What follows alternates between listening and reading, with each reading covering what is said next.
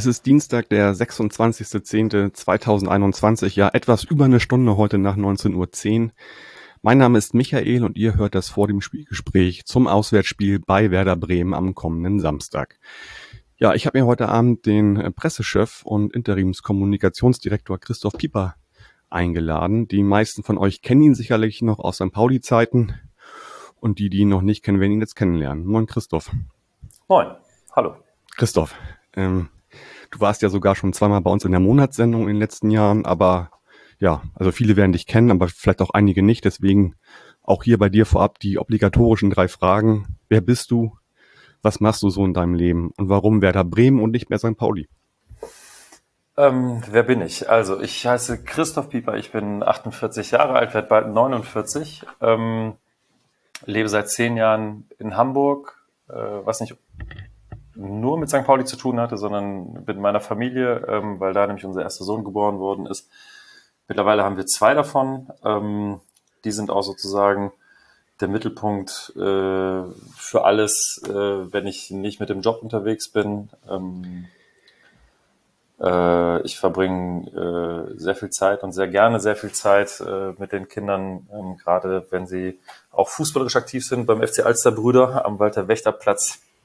Ähm, nicht, dass das unser zweites Zuhause geworden ist, aber da ist halt irgendwie, verbringen wir viel, äh, viel Zeit in unserer Freizeit. Ähm, außerdem bin ich seit einiger Zeit aufgrund gesundheitlicher Umstände ähm, in den Sport äh, zurückgezwungen worden und ähm, laufe mit großer Leidenschaft und äh, habe mit dem Kollegen ähm, Jörn Kreuzer, der auch im St. Pauli-Umfeld kein Unbekannter ist, einen wackeren Laufkameraden, ähm, mit dem wir da irgendwie hier Hamburgs äh, Straßen unsicher machen. Und die Frage, warum Werder ähm, und nicht mehr St. Pauli, ähm, ja, es ist vielleicht so, ich war acht Jahre lang ähm, beim FC St. Pauli und hatte eine wirklich A, sehr schöne, sehr lehrreiche und total intensive Zeit. Und es gibt, zumindest ist das mein Empfinden im Berufsleben, immer mal so Phasen, wo man offener und wo man weniger offen ähm, für mögliche Berufswechsel, Jobalternativen ist. Und ähm, Werder kam da irgendwie zur, zur richtigen Zeit, ähm, mit den richtigen ähm, Fragen, mit dem richtigen Angebot, ähm, mit einer wirklich sehr ähm, reizvollen Aufgabe in der Bundesligamannschaft, sehr nah am damaligen Cheftrainer äh, zu arbeiten, sehr nah am Geschäftsführer Fußball zu arbeiten und ähm, da nochmal sozusagen ähm, das Fußballbusiness auch bei einem sehr renommierten, sehr großen, sehr traditionsreichen ähm, Verein äh, zu erleben, der so ein bisschen so zwischen meinen bisherigen Stationen anzusiedeln ist. Ähm, also so zwischen Schalke 04 und St. Pauli. Ich würde eher sagen, ein bisschen näher an St. Pauli als an Schalke. Und ähm, ja, das ist, das war, war der Grund, warum ich dahin gegangen bin und ähm, dann nach acht Jahren bei St. Pauli äh, aufgehört habe zu arbeiten. Genau, schön, dass du es nochmal erwähnt hast. Bei Schalke warst du ja vor St. Pauli und äh, man sieht da ja schon einen Trend bei dir, dass du, dass es dich eher zu Traditionsvereinen zieht wohl. Also was mich ehrlicherweise so ein bisschen äh, trifft, ist der Trend, dass alle drei Vereine mittlerweile Zweitliga spielen. Ich weiß nicht, ob das ja. was mit mir zu tun hat, aber es ist irgendwie, ähm, da ist der Trend nicht mein Friend. Sozusagen. Okay, ja. Das kann auch schnell wieder umschlagen. Das wissen wir alle, wie das funktioniert und ja. Okay, Christoph, bevor wir beide weitermachen, äh, unterbreche ich mal kurz für den Werbeblock Klingelingeling, sagen wir immer gerne. Ähm, ja, ich trinke hier gerade ein alkoholfreies Roadrunner, äh, ein Stout ohne Alkohol, aber mit ganz viel Koffein, weil ich heute schon seit, seit 6 Uhr arbeite und ein bisschen kleinen so einen kleinen Push brauche. Ähm, was ich euch aber eigentlich empfehlen möchte, ist der frische Traum. Der ist gerade ganz frisch bei Kiel wieder eingetroffen. Das ist äh, ein Gemeinschaftsbier mit der Rieden, mit dem Riedenburger Brauhaus. Und ähm, das Besondere dabei ist, dass da halt äh, frischer Bio-Kalisterhopfen im Bio, beim, äh, beim Biohof Eckert geerntet wird. Und das wird dann direkt ins Sudhaus gebracht und ganz frisch äh, ja zu einem Pale Ale verbraut. Und ähm, das würde ich euch gerne ans Herz legen, weil das ganz leckeres Bier ist und ähm, frisch, frischer Traum. Es ist wirklich sehr frisch und passt super gut zu Grünkohl. Ich spreche da aus Erfahrung. Gibt's immer nur im Herbst und ähm, ja, gibt's auch noch die nächsten Wochen. Könnt ihr mal vorbeigucken bei kehrwieder.bier im Online-Shop. Äh, Bier mit, äh, mit Doppel-E wie im Englischen geschrieben und ähm, ja, denkt immer dran, Alkohol ganz bewusst zu genießen. Ende des Werbeblocks. Wir kommen wieder zu Christoph. Ähm, meine erste Frage an dich wäre, ähm, du hast zum ersten zehnten kommissarisch die Position des Kommunikationsdirektoren bei Werder übernommen, nachdem bekannt wurde, dass Michael Rudolph äh, zum ersten FC Köln wechselt.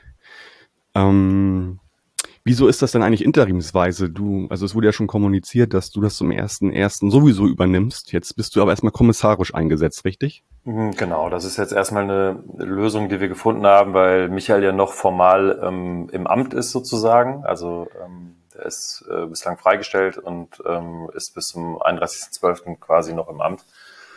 Und da wollten wir dann quasi das jetzt erst kommissarisch machen und dann hinterher zum zum äh, ersten ersten das dann fest. Aber okay, also das ist alles festgezurrt, da passiert auch nichts. Das, das sind eher so Nuancen, würde ich sagen. So. Jetzt so, also das sind eher so Nuancen im Wording jetzt wahrscheinlich so. Ne? Ja, ganz genau.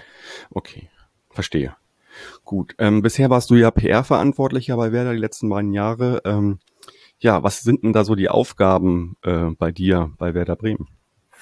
Also das war in erster Linie alles ähm, rund um das Thema Fußball. Ähm, ich hatte da oder ich habe dann ein Team ähm, von, also wir sind zu viert, noch drei weiteren Kolleginnen und Kollegen.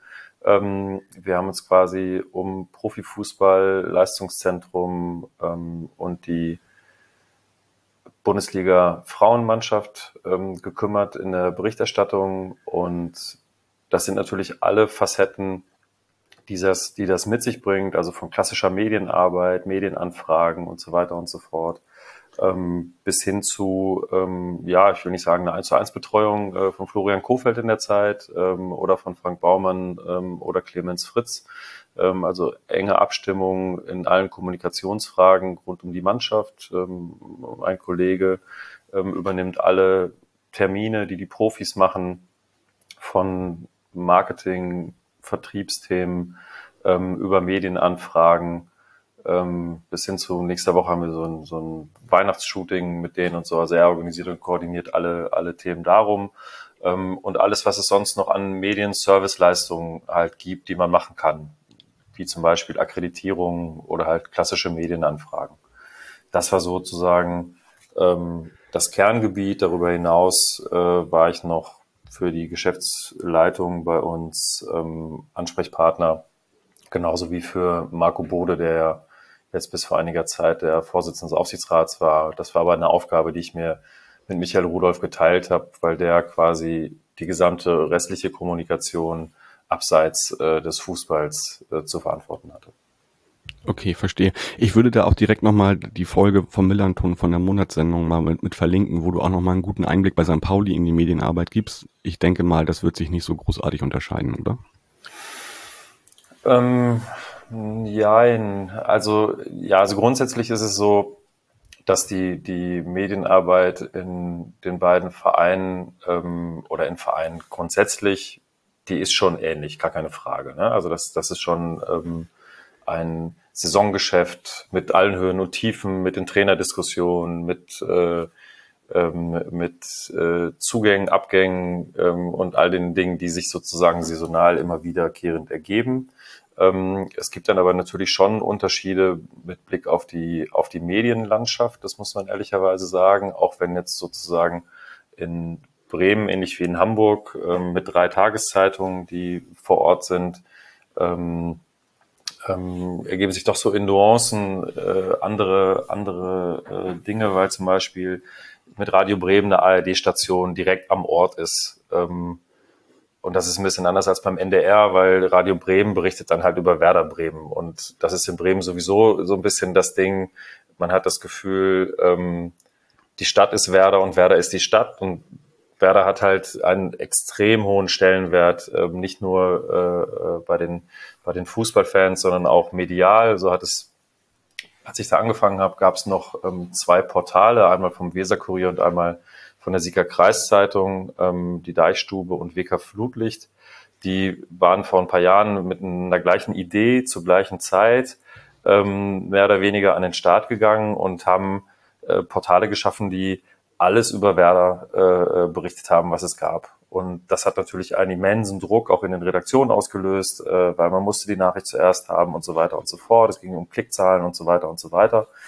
Das hat sich jetzt ein bisschen reguliert, weil ähm, die Redaktionen zusammengelegt worden sind und jetzt unter Deichstube sozusagen als, als großes Portal da firmieren.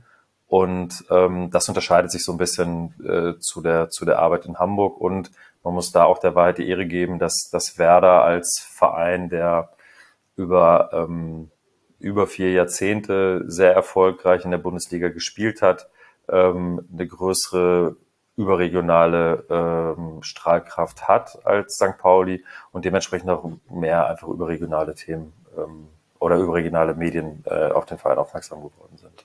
Mhm. Ich denke mal, auch in Hamburg verteilt sich das natürlich, weil es zwei Vereine im Profibereich gibt. Absolut. Und äh, Absolut. bei Werder ist da wirklich der Fokus voll auf diesen Verein und die Stadt ist auch ein bisschen kleiner und ähm, ich kann mir das sehr gut vorstellen, wie das dann so ungefähr sein, sein äh, wird. Ne? Genau. genau. Ähm, wir haben es gerade schon mal angesprochen, also du ähm, bist jetzt interimsweise Kommunikationsdirektor bei Werder Bremen.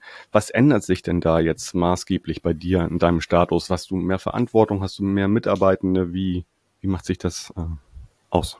Ja, alles schon richtig beantwortet. Also es ist so, dass ich, dass ich jetzt quasi für die gesamte Kommunikation ähm, äh, im Verein verantwortlich bin. Also neben dem Bereich Sport äh, kommt dann, ich sage jetzt mal, der Bereich äh, digitales Content, also Clubmedien, äh, kommen dazu, äh, Unternehmenskommunikation, interne Kommunikation und so weiter und so fort.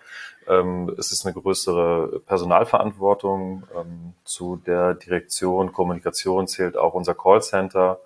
Ähm, und äh, ja, wir sind dann halt um und bei so, ich sage jetzt mal 15, 15 Personen, ähm, die ich da quasi äh, als Führungskraft zu lenken und zu leiten habe. Und ähm, das ist natürlich dann schon ja eine, eine deutlich größere Verantwortung und auch ähm, ein, ein relevanter und wichtiger Aspekt, ähm, der jetzt sozusagen äh, auch auf dem auf dem Bereich Personalführung dann halt liegt, mhm. den ich vorher halt mit drei Leuten, äh, mit denen ich zusammenarbeiten musste, zwar nicht vernachlässigen konnte, aber da war der mhm. war der Anteil ähm, sicherlich geringer in den Tagesgeschäftlichen. Ja, okay. Wenn du sagst Callcenter, dann meint das wahrscheinlich das Ticketing, oder? Nee, wir haben ähm, ein, also wirklich ein Callcenter, ne? also wo Leute anrufen, die fragen, ob ähm, Claudio Pizarro die Braut äh, äh, zum Altar führen kann, äh, wo man Tickets kaufen kann, wo der äh, Junge denn sich jetzt äh, äh anmelden kann, damit er in 20 Jahren als Profi im Stadion auflaufen kann und so weiter und so fort. Also es ist ein ganz klassisches, ganz klassisches Callcenter, wo man, wo man okay. tatsächlich alles, was einem auf der Seele liegt, ähm, abfragen kann. Klingt ja auch so ein bisschen wie ein, wie ein, weiß ich nicht, Kummerkasten auch ein bisschen in, in bestimmten Zeiten wahrscheinlich. Ne?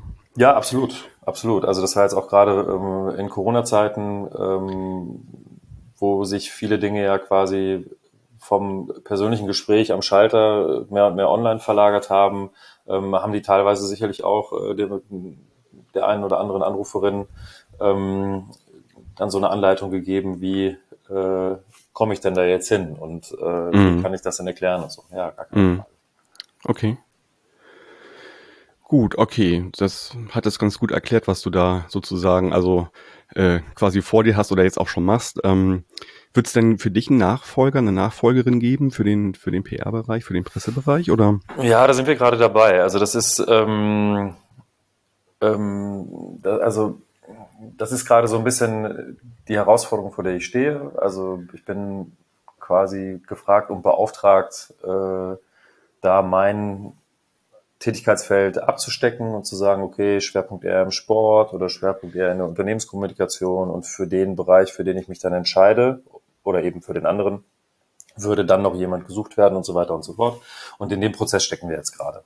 Also ich möchte ganz gerne ich möchte ganz gerne ähm, beides machen, ähm, sowohl in dem einen wie in dem anderen Bereich. Äh, äh, da schon irgendwie meine Finger mit drin haben, ähm, brauche aber eigentlich noch jemanden, der äh, mhm. einer gewissen Seniorität äh, dazu kommt und ähm, da unterstützen kann. Und da sind wir jetzt quasi auf der Suche und ähm, haben wir schon das ein oder andere Gespräch geführt. Ich hoffe, dass wir da kurzfristig auch jemanden gewinnen können.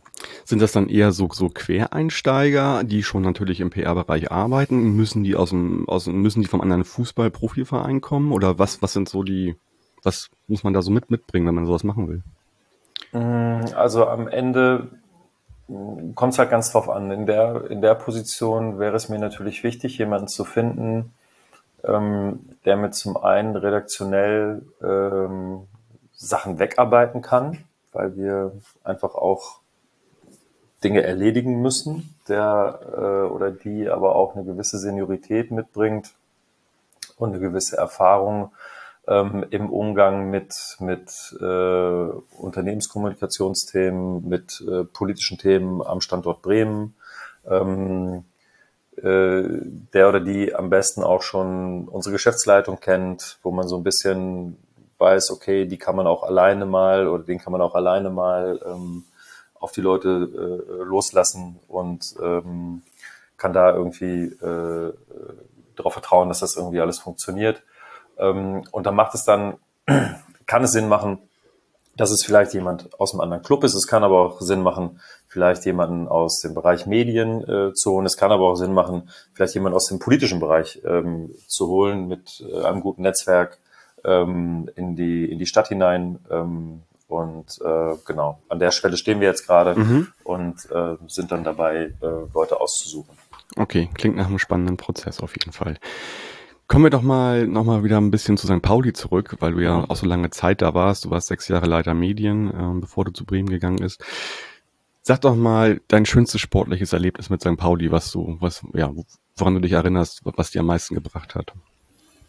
Das schönste sportliche Erlebnis, ähm, also ja, das ist, das ist echt ganz schwierig. Also ähm, manchmal sind das so Momente, irgendwie, an die ich mich, an die ich mich erinnere. Äh, ein Tor gegen Frankfurt, ich glaube, es war ein Montagsspiel. Finn Bartels, Max Kruse, irgendwie super Konter nach einer Ecke. Ähm, also so, solche Momente gibt's, wo ich, oder ein Spiel gegen 1860, wo Max Kruse, ich glaube, der liegt zu St. Pauli 0-2 zurück und gewinnt am Ende 4-2. Max Kruse macht so ein Wahnsinnstor über mhm. 50 Meter und so weiter und so fort. Also solche Momente bleiben äh, oder sind mir in Erinnerung. Ähm, natürlich äh, Klassenerhalt in Darmstadt. Ähm, ja. Da am, am allerletzten Spieltag ja. mit, mit äh, allem, was zugehört und hinterher am Knust und ähm, leicht lidiert war ich morgens um, ich weiß gar nicht, fünf oder halb sechs zu Hause und um zehn rief der erste Journalist an und hatte irgendeine Frage. Das, das hat mir wirklich wehgetan, muss ich sagen. Mhm, glaube ich. Ähm, da war der Kopf verhältnismäßig schwer. Ähm, ja, auch, auch, also ich, ich hatte ja so ein bisschen vielleicht äh, das Glück oder das Pech, dass es, dass es sportlich in der Zeit, in der ich jetzt da war, ich bin acht Jahre insgesamt ja da gewesen und davon sechs in der leitenden Funktion. Und es waren eher so durchwachsene Jahre. Ne, das erste Jahr war richtig gut, knapp am Aufstieg oder an der Relegation irgendwie gescheitert. Ähm, danach ging das dann eher so ein bisschen den Berg runter. Und ähm, dann gibt es einmal dieses Darmstadt-Erlebnis und dann gab es aber auch die Saison, ähm, wo wir mit einer richtig, richtig äh, guten Rückrunde das noch gerettet haben, was eigentlich im Winter keiner mehr geglaubt hat. Ähm, und da haben wir es, glaube ich, fix gemacht in Kaiserslautern. Äh, ich meine, Schnecke Kaller, so. ne? Ähm, genau, und, und, und äh, daran kann ich mich halt auch erinnern. Das war, das war mhm. natürlich auch super. Was ich aber emotional ähm, ein wahnsinniges Erlebnis fand, war auf der ersten USA-Reise ähm, das Spiel in Detroit. Mhm. Das war irgendwie die Fanszene da, die sind total eskaliert, das war richtig super. Also ganz toller Support, ganz toller Empfang von den Leuten. Ähm, ein ganz schlimmer, also ich glaube für den, für den Fußballtrainer ein ganz schlimmer Fußballplatz, irgendwie so hart Plastik gefühlt irgendwie, aber ähm, das war richtig super. Also das war, das mhm. war was, äh, was wirklich in, in, in Erinnerung bleibt. Und ähm, wir haben da noch so ein paar Videos von diesem, von diesen vor allen Dingen gemeinsamen Feiern hinterher. Und hm. ähm, das, das war, das war echt cool, muss ich sagen. Ich habe da auch die Doku drüber gesehen. Ihr habt ja einen wunderschönen Film gemacht, der auch ein bisschen länger geht, glaube so 45, 45 Minuten, auch mit Tees dabei und so weiter. Und ich fand das schon sehr beeindruckend, wie St. Pauli dort quasi aufgenommen wurde. Und da hat man erstmal gesehen, wie relevant das für viele Menschen auf der Welt sein kann, dieser Verein. Ne? Ja, absolut. Also der, der Film mit Tees war ja, war ja dann der, der zweite, also zu zweiten ah, okay. Fahrt irgendwie. Ähm, da gab es ja hinter so ein ganz lustiges Interview mit Oke noch, ähm, als so ein ja. äh, amerikanischer Rentner kommt und sagt, ey, du bist doch John Wayne. Und so. Und das war, das war wirklich ganz, das war wirklich lustig. Aber man, man hat halt gesehen, dass, dass ähm, was der Verein tatsächlich bewirkt und was der Verein auch ähm, dahin für eine Strahlkraft hat. Ne? Das muss man, das muss man tatsächlich sagen. Ja, Genau. Also das ist, da ist es mir auch wieder vor Augen geführt worden. Also wenn man so in dieser Hamburg-Blase ist, merkt man das ja nicht stetig so. Ähm, und ähm, ich finde, da kann man das ganz gut sehen an dieser Dokumentation.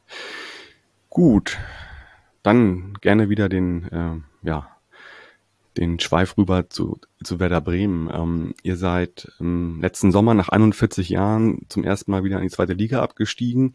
Ich fand, das sah lange Zeit ziemlich gut aus bei euch, eigentlich drin zu bleiben. Also ihr hattet ja um den 29., 30. Spieltag immer noch sieben Punkte vor einem direkten Abstiegsplatz, äh, äh, ja, diesen Vorsprung gehabt und trotzdem seid ihr nachher abgestiegen, weil ihr einfach kein Spiel mehr mhm.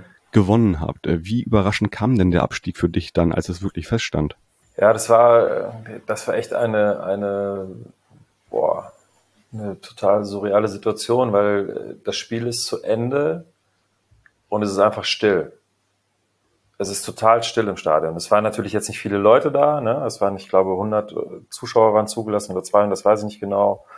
Und es war totale Stille. Und ähm, es kam noch dazu, die Gladbacher hatten, glaube ich, auch ihr Ziel verfehlt. Ähm, wir waren abgestiegen ähm, und das ist da allen so bewusst geworden. Es war ja ein Prozess. Wir haben ja, ähm, ich weiß gar nicht genau, wann das war, ich glaube am 20. Spieltag gegen Bielefeld gewonnen, in Bielefeld, äh, 2-0 und hatten da dann ähm, elf Punkte Vorsprung auf den, auf den Relegationsplatz, glaube ich. Und ähm, da war für alle irgendwie so das Gefühl, wow, das war jetzt richtig super. Das war ein wichtiger Schritt. Wir hatten es, wir mussten im Sommer bei der Mannschaft irgendwie schon wirklich so Leistungsträger noch abgeben und so, aber das haben die sich echt gut ähm, erspielt, erkämpft.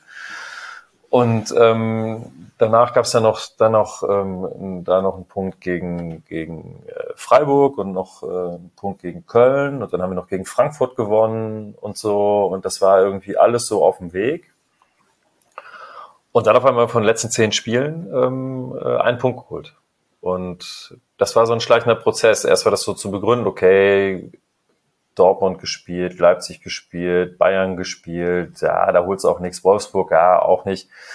Ähm, nur wir kamen da nicht mehr raus. Also es, es hat sich so eine Dynamik entwickelt und, und ähm, dann sitzt du dann in der letzten Woche, das war dann halt auch diese, diese, diese Corona, ähm, Quarantäne-Situation, äh, dass wir nach dem Spiel in Augsburg, vorletzter Spieltag, ähm, dann nach Basinghausen in dieses Corona-Trainingslager gefahren sind, auch abgeschottet von allem, dann den Trainerwechsel noch dabei, dann kam Thomas Schaf mit Wolfgang Rolf und so und die haben doch mal alles versucht, ähm, der Mannschaft da mitzugeben und es hat am Ende nicht geklappt und es ist ähm, ja, total frustrierend, total ernüchternd gewesen. Es ist irgendwie schockierend gewesen und es ist, ähm, es wäre vermeidbar gewesen, wahrscheinlich. Ähm, aber wie das im Fußball so ist, da zählt dann kein Konjunktiv. Ähm, wenn du am Ende unterm Strich stehst, dann steigst du halt ab und, und äh, das ist uns im Jahr davor noch glücklicherweise eine Relegation ähm, gut gelungen, da dem Ganzen von der Schippe zu springen mit zwei Unentschieden, ähm, aber hat dann leider in der Spielzeit nicht mehr gereicht und dann musste Werder nach 41 Jahren das erste Mal äh, in die zweite Liga gehen und das ist das ist was was äh, echt schwierig echt schwierig ist. Ne? Also du merkst es in der Stadt, du merkst es an den Leuten. Ähm, das ist für die halt, das ist für die halt totales Neuland. Und das ist auch vielleicht noch so ein Unterschied zu den, zu den, also wenn wir vorhin darüber gesprochen haben, welche Unterschiede es gibt zwischen St. Pauli und zwischen, zwischen Werder. Ähm, bei St. Pauli gibt's auch äh, Redakteure, die ganz lange schon dabei sind und die ganz viele Sachen schon mitgemacht haben und so weiter und so fort. Und bei Werder ist es halt genauso. Und wir sind aber die, die Leute sind dann halt dabei seit 99 äh, oder 2000. Die haben dann Pokalsiege, Champions League, Double gewonnen und so. Und die spielen ja zweite Liga. Das ist für die natürlich auch irgendwie ein Kulturschock in gewisser Weise. Klar. Und ähm, das bedarf dann halt irgendwie äh, ja erstmal eine gewissen Anpassung. Mhm. Also das ging mir selbst ja auch so. Also ich als Kind, Jugendlicher kannte ich Werder Bremen ja immer nur als die also A, im Pokal immer ziemlich gut, äh, aber auch in, immer so ein bisschen mit um die Meisterschaft auch gespielt, auch mal gewonnen, UEFA Cup Auftritte und so weiter. Also das war ja immer auch ein großer Verein in Deutschland, also unter jahrelang unter den Top drei bis fünf würde ich sagen. Und das ist dann schon ja sehr ungewohnt nach 41 Jahren dann äh, ja.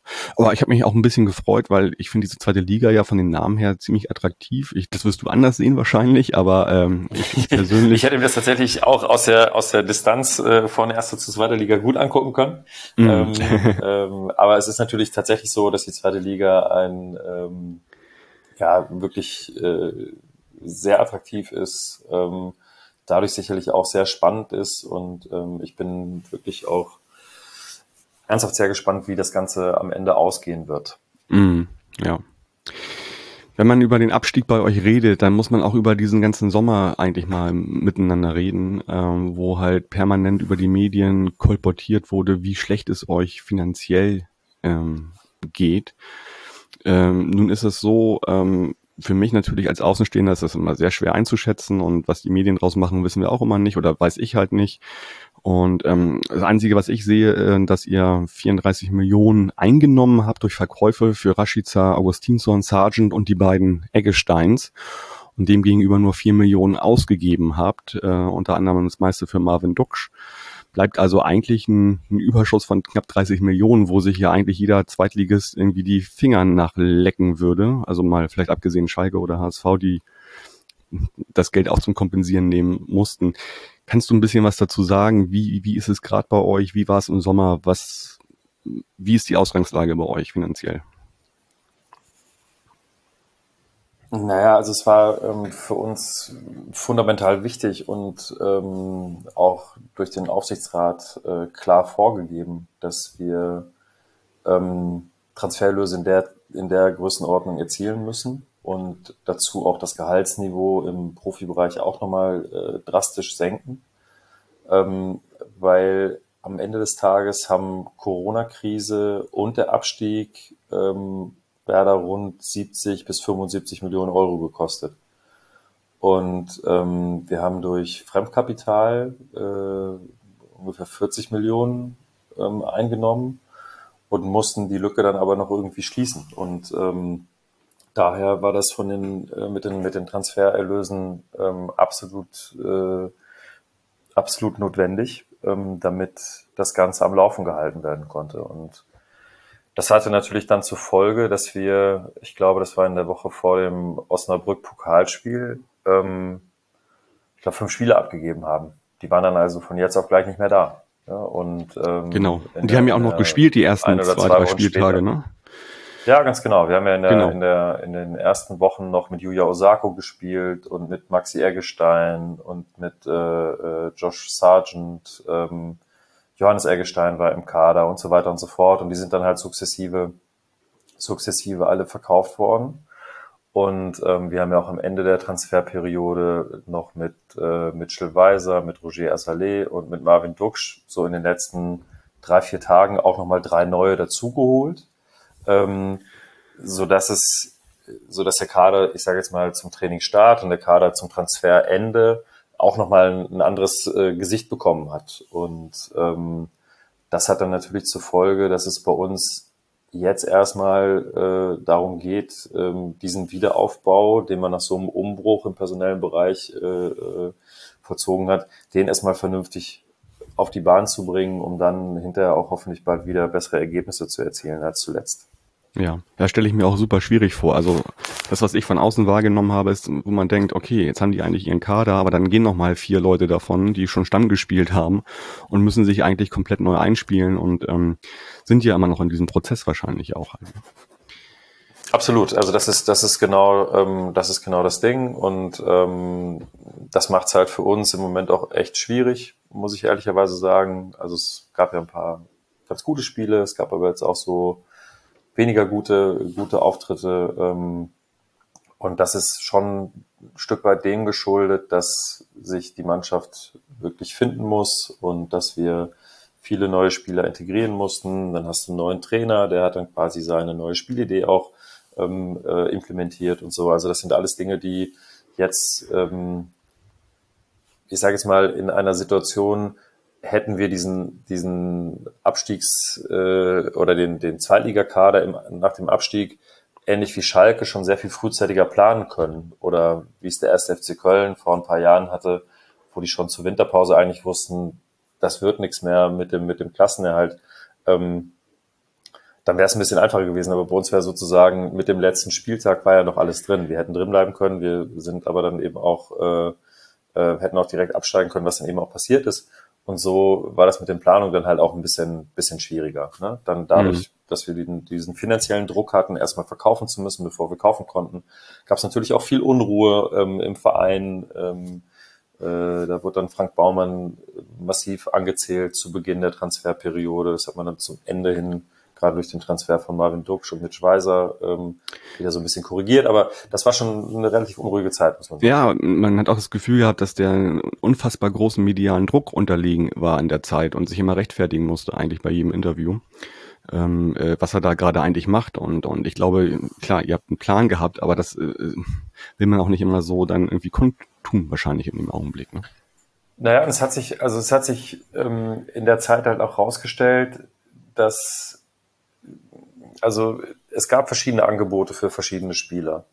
Und wir hatten zum Beispiel für, für ähm, Josh Sargent ein Angebot aus der Bundesliga, dass ähm, wir hätten sechs Wochen oder acht Wochen bevor, oder ja, ich glaube sechs Wochen bevor wir ihn dann schlussendlich verkauft haben, ähm, das hätten wir machen können. Dann hätten wir aber nur die Hälfte von dem eingenommen, was wir schlussendlich durch den Transfer ähm, nach England realisieren konnten. Gleiches gilt für, für Ludwig Augustinsson. Der hatte auch ein Angebot. Ähm, da hätten wir ihn aber für sehr schmales Geld abgegeben. Und sechs Wochen später ähm, hatte, hatte Sevilla sich dann interessiert gezeigt und hatte mit einem deutlich höheren Angebot ähm, das Ganze geregelt. Also das war schon, das war schon eine, glaube ich, wirklich sehr herausfordernde ähm, ähm, Zeit für, für Frank Baumann, weil er ja immer überlegen muss, okay, dann verkaufe ich den jetzt für kleineres Geld, muss dann aber noch zwei Spieler mehr verkaufen, um das wieder zu kompensieren. Weil wenn ich für mhm. einen Spieler 10 Millionen kriegen könnte oder die Aussicht darauf hätte, ihn aber für fünf verkaufe, muss ich die Differenz ja irgendwie ausgleichen. Und dann hätte man wahrscheinlich noch den einen oder anderen weggeben müssen und so. Und das ist, mhm. das war schon ähm, ähm, vor dem Hintergrund dieses, dieses Spardrucks, den wir halt hatten, ähm, war das wirklich schon eine, eine beachtliche Leistung, dass es am Ende so gekommen ist, dass wir, dass wir ähm, äh, auf diesen Nettoerlös von, von 30 Millionen Euro äh, gekommen sind. Würde ich auch jetzt mal sagen, also das ist auch die, die hohe Kunst irgendwie, dann unter so einem Druck das auszuhalten und, und nicht gleich beim erstbesten Angebot dann sozusagen einzusteigen. Ne? Genau, genau. Okay. Ähm, abgesehen von all diesen Widrigkeiten, die du natürlich ja auch wusstest, mitbekommen hast und noch näher dran warst als viele andere, ähm, mit welchen Erwartungen bist du denn in diese Saison gestartet? Also äh, was war für dich so oder ja, wie, was waren deine, deine Zukunftsaussichten für den Verein, für die Mannschaft? Also am Ende ähm, ist es, also das ist, man ist ja in diesem Prozess halt drin. Ne? Also man kriegt dann ja mit, okay, um den gibt's Gerüchte, der wird uns verlassen, der will auf jeden Fall weg, der könnte eventuell sich vorstellen zu bleiben und so. Und das ist wie so ein Puzzlespiel, wo du dann hinterher denkst, okay, wenn der bleibt und der vielleicht kommt und so, dann könnte das eventuell. Ähm, und am Ende ist es so, dass wir, dass wir ähm, oder dass ich, das war die Frage an mich jetzt sozusagen, ähm, dass ich schon den Weg da mitgehe und sage, okay, wir müssen erstmal gucken, dass wir das Ganze stabilisieren, dass wir den Wiederaufbau mit der Mannschaft hinbekommen. Ähm, ich hätte natürlich überhaupt nichts dagegen, wenn wir, wenn wir in diese Saison wieder aufsteigen gar keine Frage, aber die letzten Spiele haben einfach gezeigt, dass das total schwer ist. Und ähm, ähm, meine Erwartung war natürlich größtmöglicher Erfolg, schnellstmöglicher Erfolg, aber schon äh, wissend darum, dass das, dass das einfach nicht, nicht leicht wird, gerade auch wenn man sieht, ähm, wie auch andere Vereine und andere Mannschaften aufgestellt sind. Mhm. Ja, schwer, schwer wird auch das, das kommende äh, Spiel von euch, das Heimspiel gegen St. Pauli. Absolut da noch mal, richtig. Dann nochmal Richtung St. Pauli guckend. Also wie sehr verfolgst du denn diese Spiele von St. Pauli überhaupt noch? Also ich gehe mal davon aus, wenn du in Hamburg wohnst, wahrscheinlich doch noch. Und wenn du so lange da warst, wirst du auch noch ein bisschen, bisschen Herz verloren haben an St. Pauli, tippe ich mal. Naja, also am Ende ist es so, ähm, ähm, wenn ich hier bei uns aus dem, aus dem Fenster schaue und äh, im Stadion ist Licht an, dann sehe ich das, weil wir halt 700 Meter entfernt wohnen ähm, vom Millantor. Ähm, klar gucke ich mir die Ergebnisse an, klar gucke ich mir auch Zusammenfassungen an und ähm, meine Familie geht sehr regelmäßig äh, zu den Spielen und bei mir ist es halt so, wenn ich ähm, die Zeit habe, jetzt am Wochenende haben wir parallel gespielt, äh, dann geht's natürlich nicht, aber wenn ich Zeit habe, ähm, gehe ich natürlich auch immer noch gerne ins Stadion, gar keine Frage. Und ich habe mich über den Derby-Sieg zum Beispiel, da hatte ich auch das Glück, dass ich, ähm, dass ich im Stadion sein konnte, ähm, habe ich mich natürlich auch total gefreut, gar keine Frage. Ja, okay, du bist also noch doch relativ nah dran an St. Pauli, also schon allein wohntechnisch auch. Ähm, wenn du dir aus diesem ja schon super erfolgreichen Team, was wir gerade haben, einen Spieler aussuchen könntest für Werder Bremen, welche, welcher wäre das? Also am Ende ist es, glaube ich, so, dass, ähm, dass äh, wenn man die Möglichkeit hätte, so einen Typen wie Guido Burgstaller zu bekommen, dann sollte man das wahrscheinlich machen, glaube ich. Also losgelöst, glaube ich, von seinen, also ich kann das auch nur aus der Ferne, ich kenne den nicht und ich habe irgendwie das nur so aus der Ferne, ist so mein Gefühl, dass der für St. Pauli ein ein Schlüsselspieler ist, dass der mit seiner Art Fußball zu spielen, ähm, mit seiner Art sich in die Mannschaft einzubringen, ähm, eine ganz wichtige Funktion hat. Und ich glaube, solche Typen wie, wie ihn, die kann jede Mannschaft gebrauchen. Und ich glaube einfach, dass er ähm, ja jeder Mannschaft gut tut. Und Tore schießen kann er auch. Also er hat so mehrere Facetten, wo ich sagen würde, das kann man total gut gebrauchen. Ja, ja, also sehe ich genauso oder sehen wir ja auch bei St. Pauli so. Ne? Es ist ja nicht nur die, die reinen Tore, es ist die Präsenz auf dem Platz, auch wenn man mal zurückliegt, wie er sich dann gibt. Und äh, das, was neben dem Platz passiert, äh, würde ich ihm jetzt nur mal unterstellen, aber ich glaube, da ist er wahrscheinlich auch nicht der verkehrteste. Den Eindruck habe ich auch. Also das ist zumindest das, was ich so mitbekomme, ähm, dass er da auch wirklich eine ganz wichtige, wichtige Rolle einnimmt. Ja. Gut, Samstag kommen wir mit knapp 4000 Leuten nach Bremen. Ähm, Karten gab es erst relativ spät. Du sagtest auch schon, du bist in dieser ganzen Ticketing-Thematik gar nicht so so drin, äh, aber wir hatten schon drüber gesprochen im Vorgespräch. Also das ist eigentlich genau wie bei St. Pauli, dass man da auch immer lange ähm, Gespräche aus, ausfechten muss mit den äh, jeweiligen Gesundheitsämtern. Deswegen kann man einfach mal sagen, kamen die Karten hier ja auch ein bisschen später an. Aber das hatten wir eigentlich bei St. Pauli ja auch schon zwischendurch, dass wirklich erst Karten ein paar Tage vorher freigegeben worden. Ja, genau. Sind, es gibt ne? dann immer, es gibt dann immer, immer wieder die, die Gespräche mit den, mit den Behörden, mit denen wir tatsächlich auch extrem gut zusammenarbeiten bei Werder und ähm, dann ist es halt, dann ist es halt äh, eben zeitlich manchmal ein bisschen enger, aber ich glaube und ich hoffe, dass wir am Samstag ein volles Haus haben. Irgendwie, also wir hatten gegen Heidenheim 30.000 im Stadion, das war schon super und ähm, ich hoffe jetzt, dass wir vielleicht sogar ausverkauft hinkriegen mit 42.000. Ähm, das wäre natürlich äh, dem, dem Spiel und dem, dem, ähm, ja, dem ganzen Rahmen entsprechend äh, toll, wenn das klappen könnte. Ja, ich glaube, das wird bei uns dann jetzt auch dann im nächsten Heimspiel gegen Sandhausen ist das wahrscheinlich auch in die Richtung gehen, obwohl ich mir da jetzt nicht vorstellen kann, dass es ausverkauft ist, weil dann der Gegner vielleicht nicht so attraktiv ist, aber bei uns wurde das ja auch jetzt sukzessive gesteigert, am Wochenende 22.000 gegen Rostock. Und ich glaube jetzt die nächste Hürde, die dort fallen wird, ist einfach, dass sie das komplett aufmachen, glaube ich, und ähm, auch die normalen Dauerkarten wieder zum Einsatz kommen, die ja ausgesetzt waren. Und äh, das kennst du sicherlich die Thematik auch, ne? Ja, ich, ähm, also wir haben hier im Haushalt auch äh, zwei Dauerkarten, von daher. Ja, klar, okay. Ja, Bilder. gut. Okay, also wir freuen uns äh, mit ja, knapp 4000 Menschen nach Bremen zu kommen am Samstag ähm, unter 2G-Bedingungen und vermutlich auch dann dort ein ausverkauftes Stadion äh, vorzufinden. Also wenn ich sehe, wie heute die Kartenkontingent oder das Kartenkontingent weggeschmolzen ist, als ich äh, mit meinem Dauerkartenstatus zugreifen konnte, ähm, und das genauso in Bremen ist, die, äh, wie soll ich sagen, also die, die Lust auf dieses Spiel, dann wird es auf jeden Fall ausverkauft sein, kann ich mir vorstellen. Und das hoffe ich auch, ja, absolut. Also in, in, Bremen merkt man auch, das ist natürlich dann schon ein, ein besonderes Spiel. Es gibt ja da eine, eine, relativ große Nähe, auch in den, in den, ähm, in den Ultragruppen und so. Und ähm, ich glaube, das ist echt, ja. äh, dass es wirklich ein sehr cooles Spiel werden wird. Ein bisschen überrascht war ich über meine 44 Euro Sitzplatzkarte, ähm, aber und das einfach mal als angewandte Wirtschaftshilfe habe ich das abgehakt. Das ist total freundlich. äh, man hat ja auch gesehen. Also meine Theorie war ja, ich gehe auf Sitzplätze, weil die vielleicht gar nicht so begehrt sind, ob des, äh, ob der Preispolitik, aber die sind so schnell weg gewesen. Also da gibt's kein Halten gerade. Ich glaube, das macht natürlich auch die sportliche Situation bei uns, dass möglichst viele hinwollen und das ist einfach nah dran. Und äh, du machst den Weg ja eh jeden Tag fast, ne?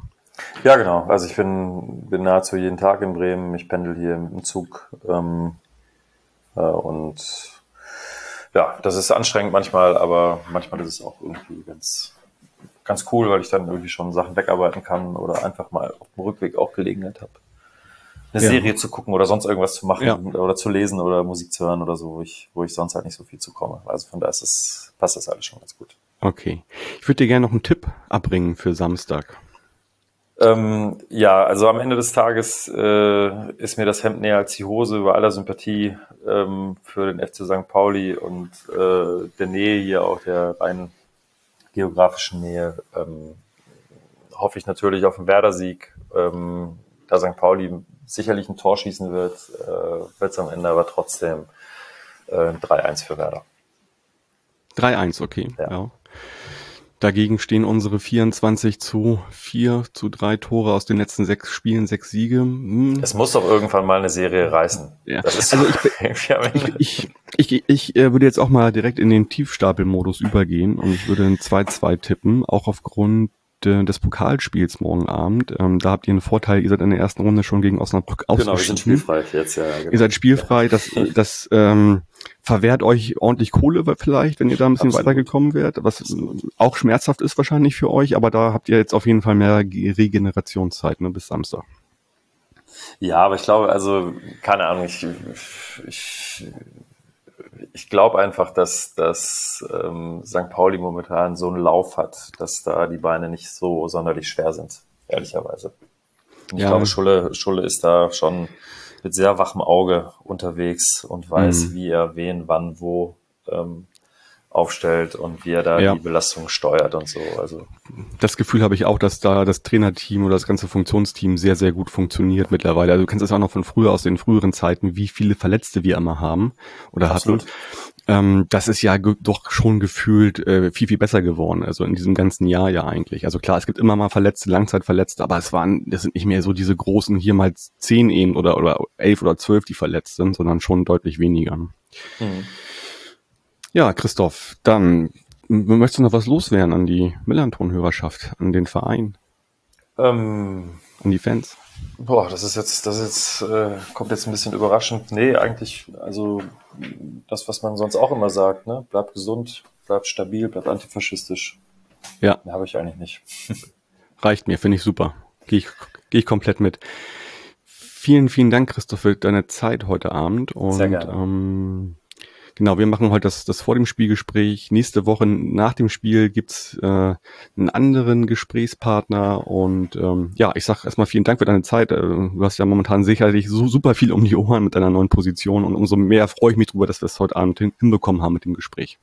Sehr gerne, habe mich sehr gefreut. Gut, und den ja, HörerInnen wünsche ich eine schöne Woche. Ich persönlich freue mich super auf Samstag und dann mit knapp 4000 St. Pauli-Fans im Stadion zu sein. Ich sage bis dahin, Forza bleibt gesund und macht's gut. Ciao, ciao.